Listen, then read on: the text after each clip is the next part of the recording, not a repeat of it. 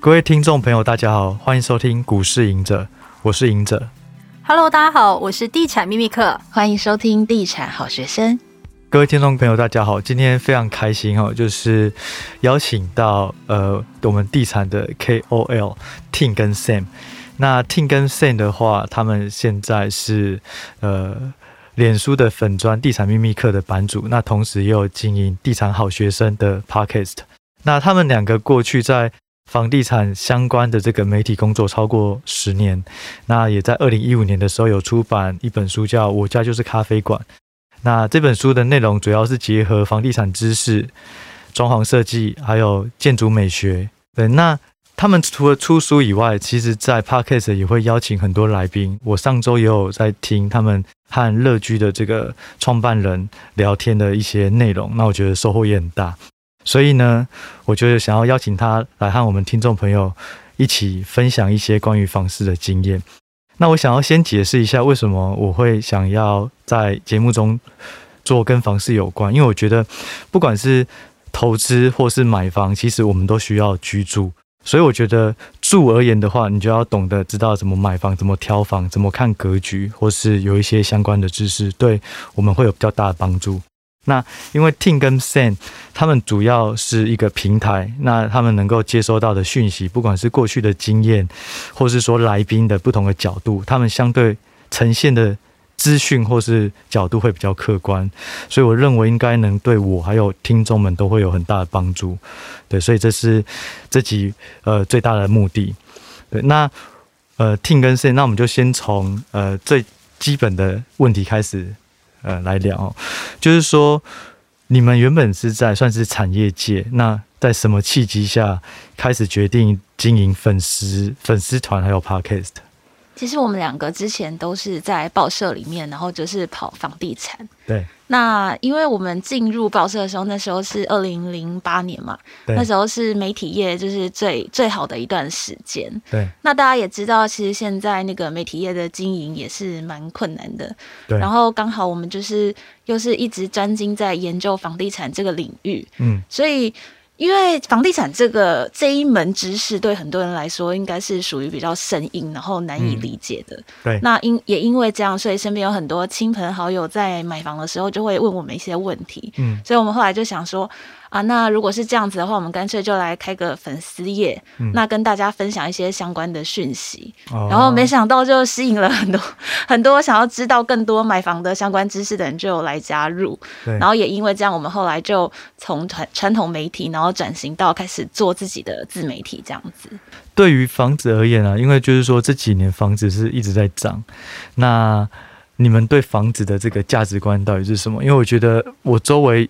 有两派啊，一个就是说他永远都不会买房子，因为永远买不起，我都用租的就要房子。反正台湾的这个租金报酬率相对是便宜的，CP 值很高，我就用租，而且我还可以一直定时的去换我自己喜欢的房子。那第二个就是可能就是生活都非常的节俭，然后就为了存一间房子。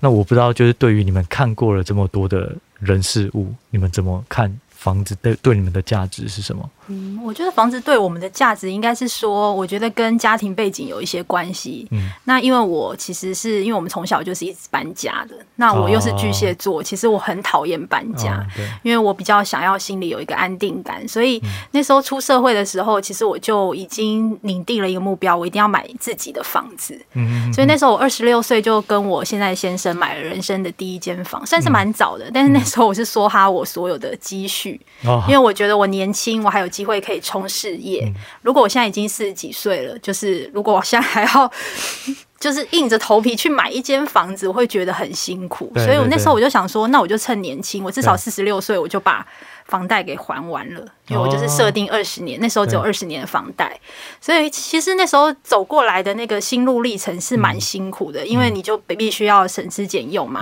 然后有时候想要买个东西，你都会思考一下，但是你同时你会因为这间房子让你真的很努力的去工作，有一个目标，对，有一个目标。那我跟 Sam 我们基本上我们就是假日都在工作，有时候假日有一些接案的活动什么的，或是有一些文案的一些希望我们来这边来做采访啊，或者帮他写文文文稿等等的，我们。什么都接，几乎几乎是来者不拒。对，那所以我们除了报社的工作之外，其实我们还有一些斜杠的一些结案的呃东西可以做，所以就慢慢的累积资产。对，我觉得其实房子对我们来说就是一个安定感啦。所以我一直觉得说买房真的还是要趁早，因为年轻才有本事，你可以去拼嘛。对。那你那时候买房，你的预算是怎么抓的？就是。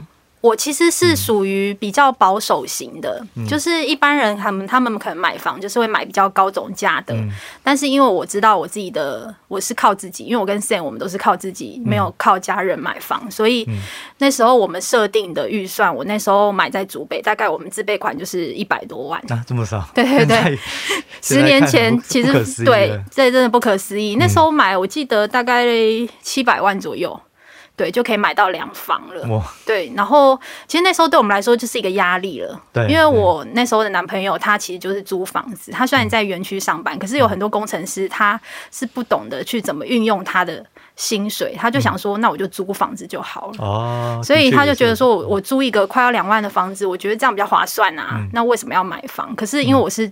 跑房地产，我就一直跟他说一定要买，嗯、因为我觉得买房子是一起努力的一个动力。嗯、对，那其实我觉得两个人买房其实也有好处啦，嗯、就是可以一起努力。嗯，对，所以那时候他也是听了之后就觉得，哎、欸，那这个其实也可以，就是再加一点房贷就可以，就可以拥有自己的房子。嗯、然后后来，但是一开始当然会比较辛苦，但是现在看到现在的房价，的确是觉得说还好，十年前我有就是奋不顾身的，就是逼着他。一起买房子，嗯、不然其实现在要买真的很辛苦。所以对你来讲还好，这个安定感是在十年前就播下的种子。对，有我觉得他其实真的是因为家庭背景的关系。嗯，对。如果今天像我身边的蛮多的同学，嗯，呃，他们其实家境就蛮好的，嗯、然后他们会觉得说就住在家里就好，反正也不用花房租嘛，然后、嗯、呃，反正就是到时候。就是住在家，那这个房子也也许你就等得到继承，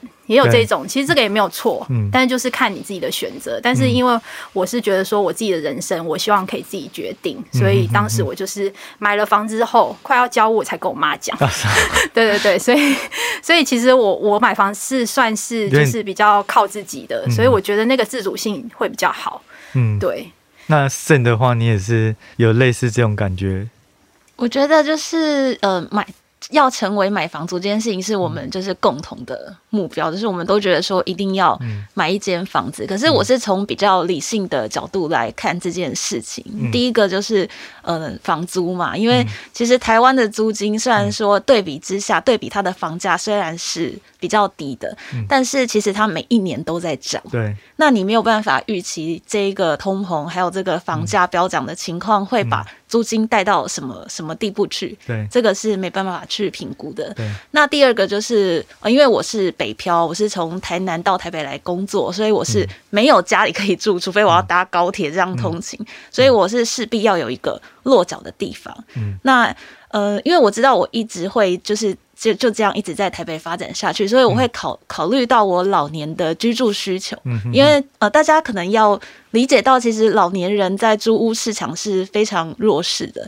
那我其实有听到不少，对，因为我其实有听过不少房东讲说，他们其实六十岁以上的人，他们就不太愿意，哦，就怕会有一些自然的一些意外发生，这样。第一个当然就是怕怕你在他的。家里怎么了？嗯、那其实多少还是会影响到房价。嗯、就算你是自然原因的死死亡，但是其实呃，因为华人的传统心理就是对房价一定会有影响。嗯、第二个就是他会怀疑你的付款能力。嗯、如果对啊，一般的六十几岁的人，他可能没有收入了，对，没有收入，他也会觉得很很困扰。所以我是就是为将来先预前做打算，这样。嗯，嗯那你们认为就是说，因为我们可能。我也是在工作第二年吧，就先去买房，也是被强迫性做定存。算是很早哎、欸。啊，对啊，也也还好啦。对，就是家里刚好那时候有不错的物件，然后就当做定存去买。然后可是我记得五年，就是我先涨两年，然后后来又跌两年。对，所以其实撑了那五年没有赚太多，可是到后来盯久了。那个报酬就有，对。不过我的意思就是说，我们都是属于比较早，可能我们年纪也有一定啊，工作经验有一定，所以比较早就可以做这件事。那如果对于如果现在刚进社会的这这些年轻人，你觉得在房价这个点，他们应该要怎么去理解？需要去等待，还是说其实应该就是闭着眼睛？嗯，如果以年轻人来说，嗯，如果你是刚出社会的新鲜人，嗯，我建议先不要急着买房，欸，嗯，因为我觉得很多年轻人他可能想说，我就是第一年我就要努力，就是拼着买房，可是你可能最重要应该是要累积你的工作经验，嗯，因为其实像我们一开始我在非凡的第一份工作，嗯，因为我那一年刚好遇到那个政府的一个非常可怕的一个政策，就是二二 K。二二 K，你记得吗？那时候 某某那个王王如玄吧，就是他不是有推出一个二二 K 的一个救市的政策哦。对，那时候因为金融海啸，所以我第一份工作是两万五哦。对，然后所以两万五其实基本上你不可能会存到钱，如果你又要给家用的话，那那时候我还是都是要给。爸爸妈妈就是生活费嘛，嗯，所以我会觉得说，如果你两万五你要买房子，那基本上是不可能的。所以那时候我就是努力的累积自己的工作经验，嗯，然后加薪跳槽，嗯，我觉得这个才有机会可以翻转人生。对，所以后来我才进入了报社苹果，嗯，然后慢慢的我们有一些额外的收入跟奖金等等的，嗯，然后才可以存到第一桶金。嗯，所以我觉得就是。第一步，先不要急着想要买房，一定要先累积好自己的工作的经历，嗯，然后想办法让自己升职，嗯，然后加薪，然后再去想买房跟投资这件事情。嗯，对。那 Sam，你应该也也有什么想法吗？嗯，就是。我觉得，如果说是这一个阶段刚好要买房子的年轻人，真的就是因为这一波房价真的是涨得又急又快。对，那建议大家就是先缓下脚步，嗯，想清楚。尤其是如果你的想要购买的区域刚好是急涨区的话，OK，你可以想，你可以想一想自己要不要直接撞在这个风头上。对啊，对，因为其实房价在过去有几波的波动，但是以长期来看，其实它都是。呈现一个上涨的态势，虽然它中间会有一些一些震荡修正，没错。那现在就是一个急涨的往上风去。那当然，我也没有办法直直接告诉大家说接下来会涨还是会跌。对。但是在这种情况，通常就是要特别的小心，因为从过往的呃历史经验，我们曾经看过青埔。曾经从四字头掉回一字头，嗯，我们也曾经看过新庄副都心从六字头跌到三字头。嗯，那像这种时候，我们通常会呃警觉心会起来，会觉得说，哎，这个这一波涨得这么快，我相信势必会有一波修正。但是这一波修正又是跟政府的政策还有全球的经济状况是联动的。嗯，那他不知道什么时候会来，或者是他会不会来？但是这种情况就是我们会特别去注意小心，但是。我知道很多人说，对自住客而言，你买一间自己住的房子是就是没有差。有些有有有一派这样的讲法，对。但是当你买一瓶可以落差到十万二十万，怎么会没差？你买一间房子就差 一两百万，怎么会没差？当然装潢就都省掉了。对啊，好可怕。所以当然还可以的话，就是先去看房子，嗯，因为你会知道这个区域的行情，然后知道什么物件适合你。如果你有想要买房，你就去看，嗯，现在就去看，不管现在的房价怎么样，你就去看。嗯，那等你发现到，哎，欸。房价好像稍微有在松动、有在修正的时候，你其实就可以很快的反应过来，你就可以即刻的出手。看房真的不用钱，其实你就走进接待中心看。对啊，看房其实蛮好玩的，蛮有趣的。其实房地产真的很多美角，就是你去看房的那个过程，对，你可以知道很多的流程，然后知道销售什么话术啊等等的。其实它是一种学习，嗯，对。那我想要问一下，就是说，我们刚刚讲到这种急涨，所以最近政府也有一些大方的措施。嗯，那比较大的两个，就是说第，我记得好像是第第二房还是第三房？第二屋现在目前是不能有宽限期的。对。对，然后我记得它的贷款成数也下降到第三房的贷款成数好像也降到五成，就最高只能到五成。然后另外一个是说。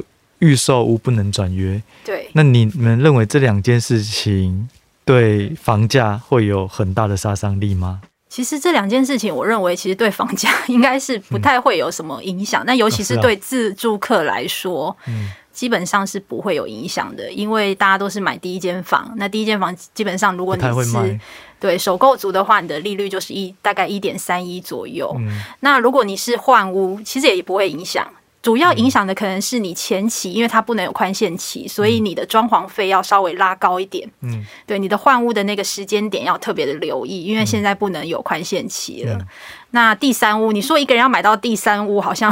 其实蛮蛮少见的，所以我觉得这个影响不大。另外就是预售屋不能换约，其实我还蛮乐见这件事情的，会比较健康啊。对，其实房地产这几年来就是预售屋炒作的行为，其实是还蛮严重的，尤其是在一些特定的区域，就是一些从化区，然后投资卖压很重的区域，其实预售屋很多投机客他们会做一个短期换约。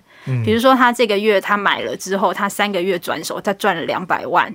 嗯，那他一样就诚实报税嘛，那就是课房地合一税。那政府也赚到钱了，投资客也赚到钱了。